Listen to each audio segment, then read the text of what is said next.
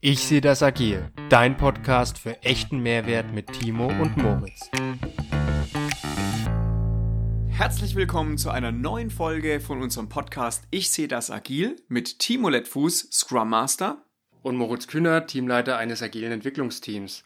Timo, unser Standardsatz, wir haben heute wieder ein richtig geiles, spannendes Thema. Wir haben heute wieder einen Gast eingeladen. Das letzte Mal kam das so gut an, dass wir uns gleich auf die Suche begeben haben. Es war auch gar nicht schwer. Es ist nämlich ein lieber Kollege von uns. Hallo Hilmar. Hallo Leute. Bevor wir dich zu Wort kommen lassen, Hilmar, möchten wir unseren Zuhörern aber noch kurz erklären, um was es heute geht und vor allem, was ihr da draußen für einen Mehrwert heute mitnehmt. Bei uns geht es heute um das Thema, wann ist es besser, agiles Projektmanagement zu machen und wann ist es besser, klassisches Projektmanagement zu machen.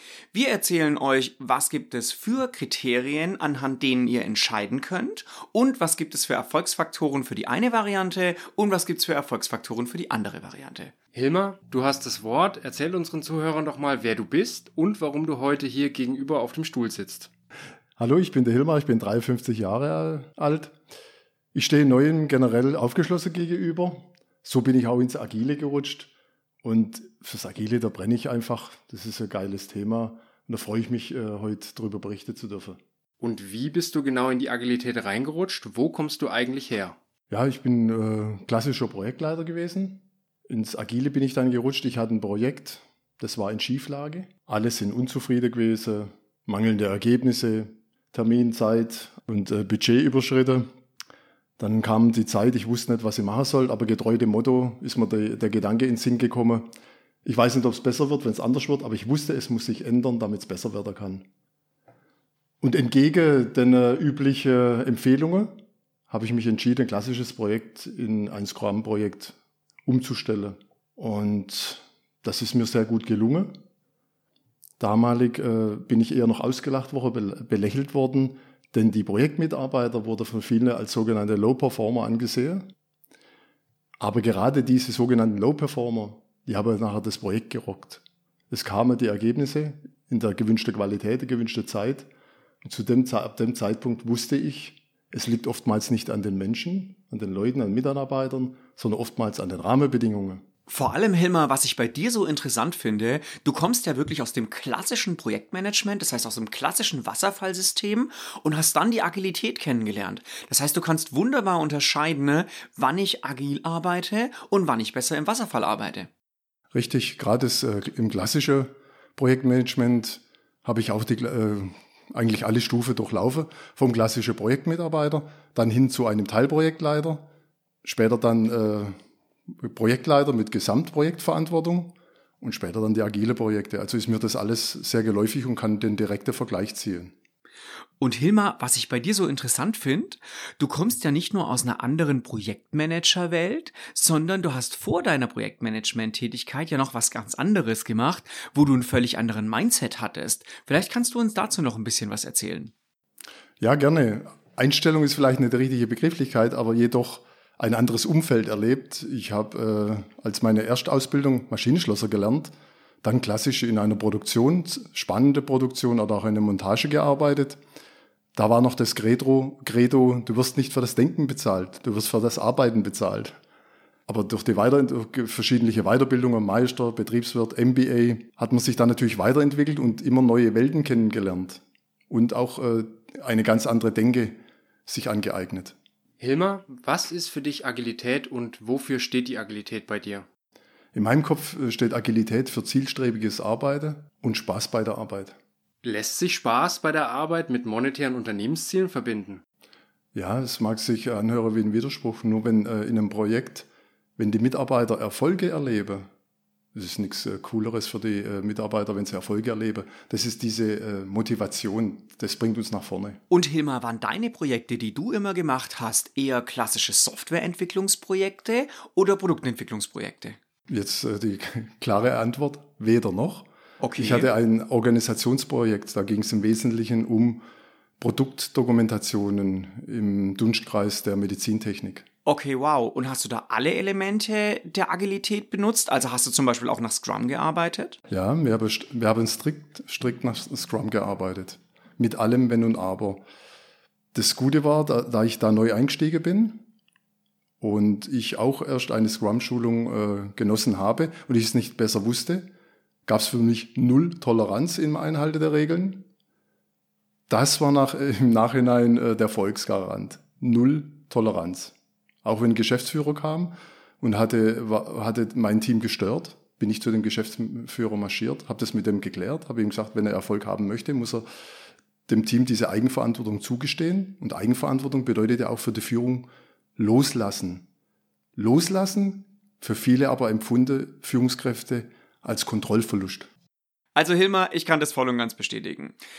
Ich habe neulich auch mal reflektiert, wann lief's denn in den Teams, die ich bisher betreut habe, besonders gut und wann lief's eher suboptimal. Und da bin ich zu der Erkenntnis gekommen, immer dann, wenn wir uns nah, wirklich nah an Scrum orientiert haben und Scrum wirklich so umgesetzt haben, wie es im Lehrbuch steht, dann lief's richtig gut. Und je weiter wir uns von dieser Lehrbuchmethode entfernt haben, desto schlechter ist es gelaufen. Und vor allem dann, wenn noch Umweltbedingungen um uns rum waren, die an uns gezerrt haben in Richtung weg von Scrum. Das heißt, ich kann euch da draußen nur den Tipp geben, wenn ihr ein agiles Entwicklungsteam betreut oder Scrum Master seid, versucht euch so nah wie möglich an der Scrum-Lehre zu orientieren und lasst euch nicht wegziehen. Das ist der springende Punkt. Scrum. Viele sagen, sie arbeiten nach Scrum, machen das, aber das nicht mehr, sogenanntes Scrum Bud. Das ist ein tiefes Bedürfnis für viele, zu sagen, sie arbeiten nach Scrum, machen es aber tatsächlich nicht. Und da muss man halt einfach umdenken. Wenn es funktioniert, muss ich nicht Scrum arbeiten. Aber wenn ich, wenn es funktionieren soll und ich will diese Früchte nach Scrum auch ernten, diese Erfolge, da muss ich mich strikt dran halten. Und Hilmar, wie bist du eigentlich mit der Situation umgegangen, wenn zum Beispiel dein Chef zu dir kam und mit der ein oder anderen Scrum Master Regel nicht einverstanden war? Also ich hatte das Glück, dass in der Regel mein Chef hinter mir stand. Aber ich habe dann klipp und klar gesagt, entweder ich mache das Projekt nach den Scrum-Regeln oder ich mache das Projekt nicht. Natürlich führte das zur Diskussion, das kannst du doch nicht. Ich wäre aber so weit gegangen, dass ich das wirklich äh, gelassen hätte, weil ich wusste, der Erfolg wäre ausgeblieben. Und letztendlich Happy End, es gab ein Happy End, aber auch in der täglichen Arbeit natürlich mit vielen Up and Downs, auch reinigende Gewitter im Projekt, in einer Retro, es ist persönliche Dinge ausgesprochen, teilte rote Ohren, Tränen, laute Stimmen, aber man ist dann in ein Fahrwasser gekommen, weil man sich so strikt an die Regeln gehalten hat. Und ich habe halt meine Rolle als Scrum Master strikt eingehalten. Da war mein Credo, Mir fällt es nochmal ein, als ich es zum Team sagte, es führte dann zu Gelächter. Ich habe zu meinem Team gesagt, ich bin dafür da, dass ihr irgendwann zu mir sagt, Hilmar, geh aus dem Weg, du störst. Alles klar, Hilmar, jetzt hast du ein paar Rahmenbedingungen genannt, die notwendigerweise da sein müssen, damit Scrum erfolgreich werden kann. Aber die Kernfrage, warum unsere Zuhörer heute auch alle eingeschaltet haben, ist ja, wann mache ich agil, respektive Scrum und wann nicht? Also wenn man, wenn man Ziel hat und der zu erreichende Zustand klar ist, den Weg dorthin aber noch nicht genau kennt, dann ist das agile Vorgehen ein gutes Mittel. Wenn jedoch, wenn ich den Weg genau kenne, also weiß, was getan werden muss, dann ist sicherlich das klassische Vorgehen ein geeignetes Mittel. Und da könnt ihr als Beispiel anführen, bei einer klassischen Varianteentwicklung. Irgendein Hersteller hat Baugröße 1, 2, 3, die wäre skaliert und da brauche ich kein agiles Vorgehen, zum, wenn, ich, wenn ich die Größe skaliere. Und hier muss man ja auch dazu sagen, äh, bei so einem Fall ist die Wasserfallmethode ja auch einfach die effizientere Variante. Weil wenn ich mir überlege, in einem Wasserfall setze ich einfach meine Mitarbeiter am effizientesten ein, jeder macht das, was er am besten kann, läuft parallel, es gibt keine große Zusammenarbeit und damit kann ich am effizientesten bis zum Ziel durchmarschieren und das ist in der Agilität natürlich nicht so. Also Hilmar, ein Thema, wo ich mir auch noch vorstellen könnte, was ein wichtiges Entscheidungskriterium ist, ist das Thema Mindset. Die Erfahrung habe ich oft gemacht, es gibt Menschen, die haben ein agiles Mindset und es gibt Menschen, die haben kein agiles Mindset. Was hältst denn du da davon? Was hast du da für Erfahrungen gemacht? Idealerweise hat er ein eigenverantwortliches Denken. Wenn es ein Mitarbeiter ist, äh, der nur auf Befehle wartet, ich gebe ihm die Befehle und er kommt wieder und äh, ich sage, das Ergebnis ist gut oder nicht gut, also ein braver Soldat brauchen wir nicht, sondern wir brauchen wirklich welche, die vorangehen. Hilmar, mit braven Soldaten kennst du dich ja aus. Du hast vorhin erzählt, dass du selber früher mal so ein braver Soldat warst. Aber heute bist du ja ganz anders. Du hast dein Mindset komplett umgestellt Und das geht so weit, dass du Agilität auch als agiler Coach schulst. Was kannst du unseren Zuhörern hier für Erfahrungen mitgeben, sowohl deine persönlichen von früher, von deinem Wandel, als auch das, was du in deiner Tätigkeit als agiler Coach immer mitbekommst? Ja, man muss äh, Leute, die noch nie mit agiler Arbeitstechniker hat, hat sich bewährt, da schon mit Bedacht behutsam ranzugehen und die äh, Mitarbeiter dann behutsam ranführen, schulen und sie von, dem, äh, von den Vorteilen überzeugen. Und man muss sie, vor allem muss man sie begleiten. Man darf sie nicht alleine lassen. Die brauchen da Begleitung, bis es wirklich mal selber von alleine läuft. Hilmar, ich habe noch eine Frage zum Zeithorizont. Was würdest du sagen, wie lange braucht denn das, bis man so einen braven Soldaten zu einem Agilisten weiterentwickelt hat? Das pauschal zu beantworten ist natürlich schwierig, weil das so individuell, äh, individuell ist. Wenn wir von einem Change sprechen, äh, wenn wir das umstellen von einem klassischen oder standardisierten Vorgehen in agiles Vorgehen, bei jedem Change haben wir ja Resisten, Änderungsresistenten. Und das habe ich gemeint vorher, man muss sie begleiten.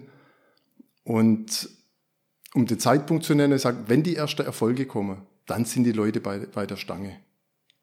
Und die ersten Erfolge, das kann schon, die ersten kleinen Erfolge können schon nach Wochen eintreten.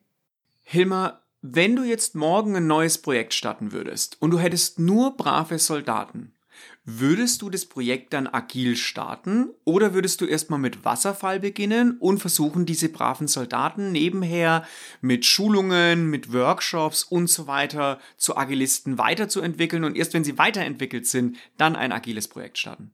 Da können wir wieder auf unser vorhergehendes Thema kommen. Wenn ich genau weiß, was ich tun muss mit den, mit den Mitarbeitern, dann klassisch. Wenn man aber die andere Rahmen, äh, also ich schaue mir die Rahmenbedingungen an. Und anhand den Rahmenbedingungen schaue ich mal an, was ich tue, weil wenn man es jetzt sich genau anschaut, wir haben das standardisierte Vorgehen und das agile Vorgehen. Das sind beides Methodiken, Tools. Da mache ich immer gerne das Beispiel. Ich äh, möchte einen Nagel in die Wand klopfen. Mit dem Hammer funktioniert es wunderbar. Ich kann auch den äh, Nagel mit der, mit der Zange in, in die Wand klopfen. Funktioniert nur bedingt. Und ebenso verhält sich da auch. Es muss stimmig sein und passend sein, das Vorgehen. Was ich mega wichtig finde, ist, wenn man ein agiles Projekt macht, dass dann der Chef hinter einem steht. Ohne den Support von den Führungskräften klappt meiner Meinung nach kein agiles Projekt. Hilmar, hast du da ähnliche Erfahrungen gemacht? Hast du vielleicht ein Beispiel? Ja, Timo, da fallen mir schon Sachen ein. Ähm, wenn Zusage nicht gehalten werden von Chefs. Und ähm, dann war es so, ich habe natürlich einen, einen Projektauftraggeber und habe einen disziplinarischen Chef. Und äh, mit dem disziplinarischen Chef habe ich dann vorher abgesprochen gehabt, unter welche Rahmenbedingungen ich das Projekt mache. Dann wurde die Rahmenbedingungen geändert. Dann sagte ich, dann mache ich das Projekt nicht. Chef sagt aber, nee, du musst es doch machen. Und dann muss man sich mit dem Projektauftraggeber auseinandersetzen, äh, dass die Rahmenbedingungen strikt eingehalten werden müssen, die vereinbarte oder dann ist es eben nicht so abwickelbar. Aber du hast dich hart aufgestellt, Hilmar. Du hast dich nicht unterkriegen lassen und das ist eine Teilconclusion in dieser Podcast-Folge. Man braucht einfach einen Scrum Master, der ein absoluter Bullterrier ist, der sich rein verbeißt in die Organisation und nicht mehr loslässt, bis die Rahmenbedingungen stabilisiert sind. Richtig. Ein Scrum Master, der sich für nichts zu schade ist und auch vor allem Dingen ein großer Erfolgsgarant ist, zeitnah. Es ist ein Impediment, es ist ein Hindernis, dann kann ich nicht sagen, ah, das, da kümmere ich mich nächste Woche drum. Wenn ich jetzt Kenntnis davon habe, muss nach diesem Meeting, muss ich mich um dieses Thema kümmern und sonst um nichts. Hilmar, du weißt, Timo und ich haben ganz unterschiedliche Arbeitsweisen. Timo arbeitet nach Scrum in Reimform und hat deswegen auch einen relativ hohen zeitlichen Aufwand, diese ganzen Inkremente umzusetzen. Bei uns im Team, wir bedienen uns ja dem, was Spaß macht, zum einen, und was wir für sinnvoll erachten und iterieren das auch immer wieder. Und der zeitliche Aufwand hält sich hier in Grenzen. Kannst du unseren Zuhörern einen Hinweis geben, hinsichtlich der administrativen Aufwände, wann man agil macht oder Scrum als Form der Agilität und wann man der zeitlichen Effizienz geschuldet vielleicht eher auf ein standardisiertes Vorgehen setzen sollte. Also bevor du jetzt antwortest, Hilmar, Moritz, wir haben auch Spaß bei der Arbeit. Okay, das ist mir neu. Aber jetzt Spaß beiseite, Hilmar, wie sieht's denn aus mit den administrativen Aufwänden? Ja, muss halt im gesunden Verhältnis stehen. Ich sag mal, wenn ich jetzt äh, eine Projektlaufzeit äh, von drei Wochen, äh, drei Monate hätte, ein kurzes Projekt. Und äh, da davon äh, ist die Hälfte administrativer Aufwand, das würde keine Relation stehen. Weil oft ist, oftmals ist ja so, man hat diesen administrativen Aufwand an, zu Projektbeginn, bis alles äh, definiert ist, bis die Spielregeln, bis alles festgelegt ist. Und nachher hat man eine gewisse Routine. Dann geht es auch locker von der Hand. Und das, aber dieses Vorgehen dann eher an große Projekte und dann sagt es ja im Alltägliche agiles Arbeiten, beispielsweise ein Kanban-Board, derlei Dinge. Das muss man natürlich mit gesundem Menschenverstand machen. Und wenn das Team, wenn man einen Vorteil davon hat, alles gut. Also Hilmar, ich habe da ähnliche Erfahrungen gemacht. Ich habe mal mit ein paar Freunden zusammen ein Softwareentwicklungsprojekt gemacht und wir haben am Anfang versucht, alles sehr strikt nach Scrum zu machen. Das hat einen enormen Overhead erzeugt. Wir haben die User Stories geschrieben, wir haben Akzeptanzkriterien geschrieben, wir hatten Plannings, wir hatten Refinements. Und irgendwann haben wir gemerkt, dass der Overhead einfach viel zu groß ist für unser kleines Projekt, wo wir da machen. Und dann haben wir uns irgendwann entschlossen, das ganze Scrum zu lassen und zu sagen, okay, gut, wir machen es jetzt klein, wir machen es jetzt einfach agil und ab da ist es super gelaufen. Timo, da fällt mir noch äh, Erfolgsgarant ein, den ich natürlich nicht unterschlagen möchte, ist oftmals müssen äh, Projektmitarbeiter in viel, vielen Projekten mitarbeiten. Ich spreche da von fünf, sechs, sieben Projekten, wird oftmals berichtet und mehr. Das ist natürlich nicht zielführend. In so einem agilen Projekt, gerade in Scrum, meiner Erfahrung nach, maximal zwei Projekte möglich. Und selbst da, Hilmar, würde ich schon einschränkend dazu sagen, dass Multiprojektmanagement im Scrum wirklich sehr schwierig ist. Ich habe selbst die Erfahrung gemacht, dass ich in einem Team ein paar Personen drin hatte, die nicht nur in dem eigentlichen Team gearbeitet haben, sondern auch noch in anderen Projekten eingesetzt waren. Und da waren es tatsächlich nur zwei Projekte. Und schon das war mega schwierig, hat für große Unruhe im Team gesorgt und hat unsere Velocity stark nach unten getrieben.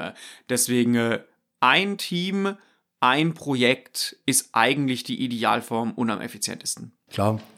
Nach der klassischen Lehre sage ich, machen wir ein Projekt maximal. Der Betriebsalltag lässt es leider oftmals nicht zu. Aber dann muss man trotzdem Grenze setzen, damit eben noch der Erfolg auch kommen kann. Weil dieses Multitasking oder auch ein agiler Gedanke, macht Dinge fertig, beginnt nicht immer alles.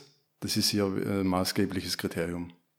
An der Stelle will ich noch mal eine Lanze für unsere Arbeitsweise brechen. Wenn Teammitglieder bei uns in mehreren Projekten verankert sind, dann verzögert sich die Arbeit auch, das ist ganz klar. Aber durch unser Kanban haben wir einen sehr sauberen Arbeitsfluss, der dadurch nicht gestört wird. Die Dinge werden länger, aber die Arbeitsweise bricht nicht in sich zusammen. Und das wäre ein Hinweis an der Stelle, falls ihr es nicht schafft, mehrere Projekte über Scrum abzubilden, was auch keinen Sinn macht, das haben wir gerade gehört, dann überlegt euch, es zumindest agil zu machen. Ihr habt hier viele, viele Möglichkeiten, auch mehrere Projekte sauber zu managen, sauber zu planen und sauber durchzuführen. Und jetzt wäre eigentlich die Zeit für die berühmten letzten Worte von Hilmar Langpeter. Das haben wir in unserem letzten Interview auch gemacht. Das kam bei euch super an. Aber weil heute doch relativ viel Input war, möchten wir noch eine Kurzzusammenfassung geben über die Punkte, die wir besprochen haben. Wann mache ich Scrum, respektive arbeite ich agil und wann arbeite ich lieber klassisch nach Wasserfall oder eben nicht agil? Eine erste Rahmenbedingung, auf die ihr achten müsst, ist, Kennt ihr neben dem Leuchtturm, also dem Ziel eures Projektes, auch den Weg? Ist der beschrieben? Wenn der Weg klar ist, müsst ihr nicht auf die Agilität zurückgreifen. Wenn ihr euch aber in einem Suchfeld bewegt, in dem nicht genau klar ist, wie ihr ein Ziel erreichen könnt, dann ist die Agilität genau das Richtige für euch und auch Scrum kann euch große Hilfe leisten. Ganz wichtig ist auch, was für ein Team habt ihr. Schaut euch die Menschen genau an, wer bringt welchen Rucksack mit, wer hat welche Kompetenzen. Hier geht's um den Mindset. Wir hatten vorhin das Beispiel, von den braven Befehlsempfängern, die eigentlich nicht eigenständig denken können oder möchten. Das gibt's auch. Hier auch keine qualitative Wertung über gut oder schlecht. Jeder Mitarbeiter ist wertvoll und jeder Mitarbeiter muss so eingesetzt werden, dass er möglichst viel Mehrwert bringt für das Unternehmen. Aber im Punkto Agilität brauchen wir ein gewisses Mindset. Achte darauf, die Menschen sollten eigenverantwortlich denken, sie sollen gestalten wollen, sie sollen vorwärts integrieren wollen und keine reinen Befehlsausführer sein. Wenn ihr Scrum macht, müssen eure Führungskräfte hinter euch stehen. Sie müssen die Finger aus dem Projekt lassen und was ganz wichtig ist, sie müssen Macht abgeben. Wenn das nicht funktioniert, könnt ihr kein Scrum machen. Wenn ihr Scrum macht, muss der Overhead zur Laufzeit des Projektes passen. Scrum bringt einen relativ großen Overhead mit, wie zum Beispiel die User Stories schreiben, den Backlog anlegen, die Dailies machen und so weiter. Das ist alles wertvoll. Aber es muss einfach zur Laufzeit des Projektes passen.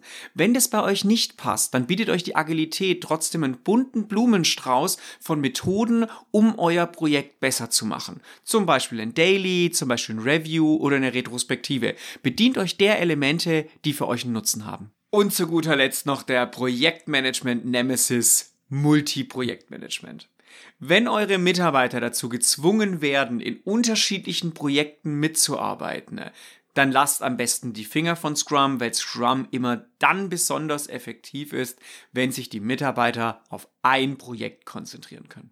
So, Hilmar, wie versprochen, die letzten Worte gehören dir. Timo und ich verabschieden uns schon mal. Vielen Dank fürs Zuhören und bis zum nächsten Mal. Ciao, bis zum nächsten Mal. Ja, ich möchte mich auch bedanken, dass ich heute da sein konnte. Hat mir Spaß gemacht mit euch. Meine berühmte letzte Worte wäre, ja, wie ihr mitbekommen habt, bin ich ein großer Fan von der agile Arbeitsweise.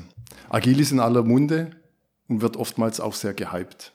Aber lasst euch doch nicht verunsichern, denn ich möchte euch dazu einen Hinweis geben. Es gibt ja natürlich das hybride Denken, das hybride Handeln und das sagt ganz einfach, es ist okay, traditionell zu sein und es ist vollkommen okay, agil zu sein. Danke fürs Zuhören. Hat euch die Folge gefallen? Dann schenkt uns ein Like, folgt uns auf LinkedIn und bleibt verdammt nochmal agil.